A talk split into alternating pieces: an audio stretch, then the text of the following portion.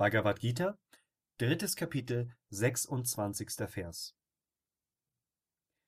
Der Weise verwirre nicht den Geist unwissender Menschen, die an ihrem Handeln hängen. Er ermutige sie zu allen Handlungen und führe sie selbst mit Hingabe aus. Kommentar Swami Shivananda Der Unwissende sagt, ich werde diese Handlung tun und dann die Früchte daraus genießen.